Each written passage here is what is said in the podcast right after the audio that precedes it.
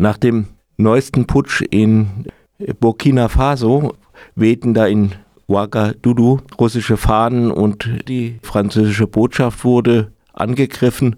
Kassierten da die Franzosen eine Rechnung als ehemalige Kolonialmacht für ihr postkoloniales Einflussnehmen? Selbstverständlich ja.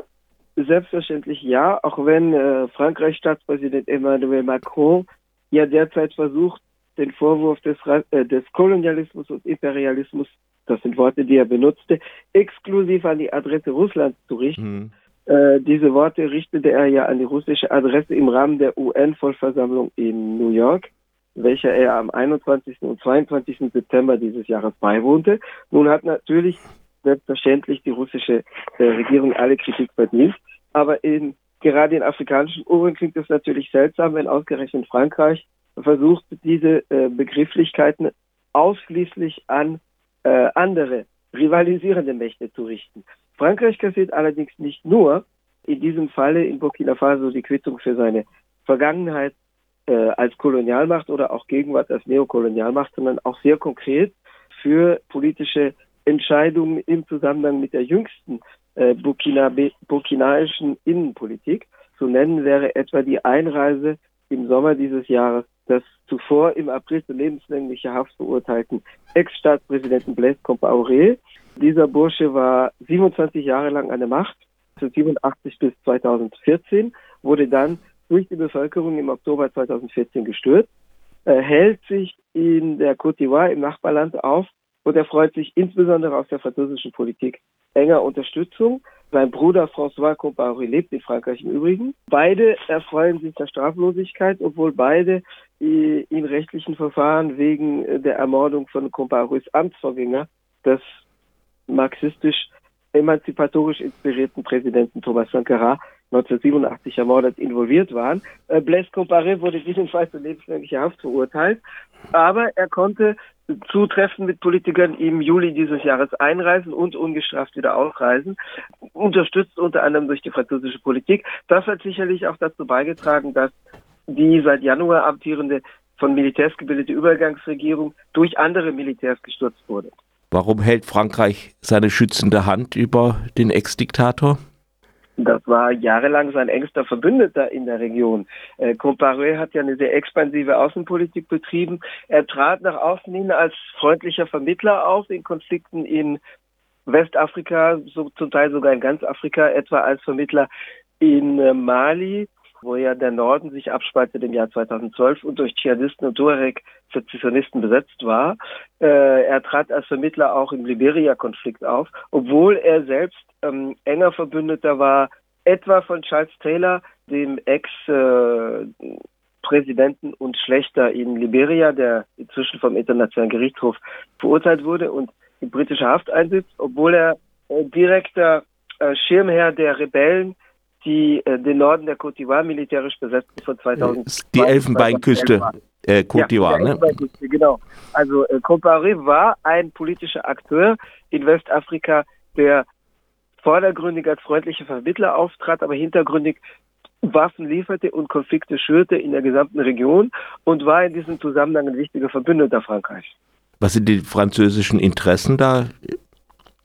Also direkt äh, ist in Burkina Faso so viel wirtschaftlich nicht zu holen. Burkina Faso exportiert manche Waren, insbesondere Baumwolle, äh, ist aber eher an metallischen oder mineralischen Rohstoffen arm.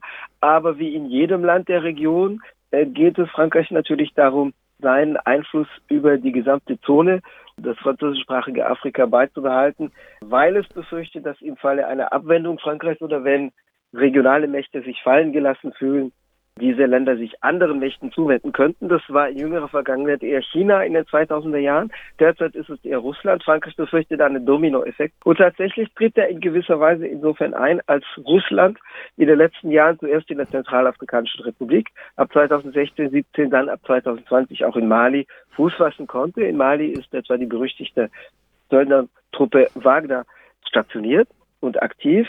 Russland lieferte Mali auch Militärflugzeuge. Das wurde diese Woche anschaulich oder Anfang dieser Woche, ich glaube am Montag, eines der zwei Sukhoi-Flugzeuge, die Mali jetzt einsetzt, die die malische Luftwaffe einsetzt, abstürzte. Ein Flugzeug, das, ein Kampfflugzeug, das, durch Russland geliefert worden war. äh, wenn sich, wenn dieser Dominoeffekt eintritt, das muss man diskutieren, ob das der Fall ist, aber jedenfalls, wenn er eintritt, dann ist zu beobachten, dass Burkina, Burkina Faso in dieser Reihe steht. Insofern als die neuen Machthaber tatsächlich eine Annäherung an Russland im Namen des antidschihadistischen Kampfs zu favorisieren scheinen. Und der Gründer dieser Wagner-Truppe, Prigoshin, Evgeny Prigoshin, hat ja auch äh, laut BBC explizit, obwohl er keine diplomatische Funktion innehat, diesen Machtwechsel begrüßt in Burkina Faso. Also diesen Zweitputsch insofern als neue militärische Machthaber, die seit Januar amtierenden alten militärischen Übergangsmachthaber verdrängt haben. Prigozhin ist vielleicht manchen in den letzten Tagen aufgefallen durch dieses Video, was da aufgetaucht ist, wo er äh, in, in, russischen Gefängnissen versucht, Söldner für den Krieg in der Ukraine zu rekrutieren. Ganz genau, das ist der Mann, den man auch den Koch Putins nennt, insofern als er zuvor Gastronomie oder Schnellrestaurantbetriebe äh, verwaltete und dadurch ein Vermögen scheffelt was äh, Russland da zu bieten hat, sind ja offenbar Waffen und ähm, auch ja Leute, die es machen, also Söldner. Mhm. Also so etwa militärisch konnte ja auch früher Frankreich sich da profilieren. Mhm. Aber warum ist das notwendig? Da gibt es dieses Problem mit den Dschihadisten, hört man hier. Was geschieht da? Also die Dschihadisten sind und ihre Gewalt stellen ein sehr reales Problem dar. Äh, sie töteten Zehntausende Menschen und besetzen rund 40 Prozent der Oberfläche Burkina Fasos, den Norden, Nordosten, inzwischen auch Nordwesten des Landes. Sie vertrieben zwei Millionen Menschen, die als Binnenflüchtlinge in Burkina Faso leben, äh, aus dem Norden und Osten. Sie äh, blockieren ganze Städte. Sie belagern etwa die Stadt Chibo seit Februar dieses Jahres. Und mhm. es war auf dem Weg in diese belagerte Stadt, wo ein Konvoi in der letzten November, äh, nicht letzten November, sondern letzten Septemberwoche dieses Jahres angegriffen wurde. Elf Soldaten wurden getötet, 50 Zivilisten gelten als 50 Zivilpersonen gelten als vermisst, 100 Fahrzeuge wurden beschädigt. Es handelte sich um einen Lebensmittelkonvoi, um diese belagerte Stadt im Norden des Landes zu versorgen. Das war mutmaßlich sogar der unmittelbare Auslöser für den Putsch weil ein Teil der Armee und vor allem der jüngeren Offiziere sagte, so geht es nicht weiter. Wie könnte es weitergehen? Also steht ja die Bundeswehr aus irgendwelchen Gründen noch immer in Mali. Was wären da die Optionen? Also wahrscheinlich nicht mehr lange, weil da Frankreich ja definitiv hm. seinen militärischen Abzug äh, im Spätsommer besiegelt hat. Also Ende August seine letzten Truppenteile aus Mali abzog, wird die Bundeswehr auch da wahrscheinlich nicht mehr lange stehen. Die Bundeswehr betreibt Aus oder ist Teil einer europäischen Ausbildungsmission in Mali, aber auch da wird die Präsenz reduziert und werden die Zelte abgebrochen. Ähm, in Burkina Faso steht sie nicht. Frankreich unterhält Truppen in Burkina Faso, denen auch vorgeworfen wird, nicht äh, die, die antidschihadistischen Bemühungen der, äh, der lokalen Behörden äh, ausreichend unterstützt zu haben. Also es ist wahrscheinlich, dass Burkina Faso zwar nicht komplett äh, den Partner wechselt, aber die Partner zumindest diversifiziert und tatsächlich verstärkt auch in Russland vorfühlt. Also der neue äh, Übergangspräsident, der also gestern formal zum Interimspräsidenten ernannt wurde, der erst 34-jährige Hauptmann Ibrahim Traoré, der den bis jetzt als Übergangspräsident amtierenden Militär Paul-Henri äh, Danimba, Danimba, 15 Jahre älter oder 10 bis 15 Jahre älter als äh, der jetzige, ablöste.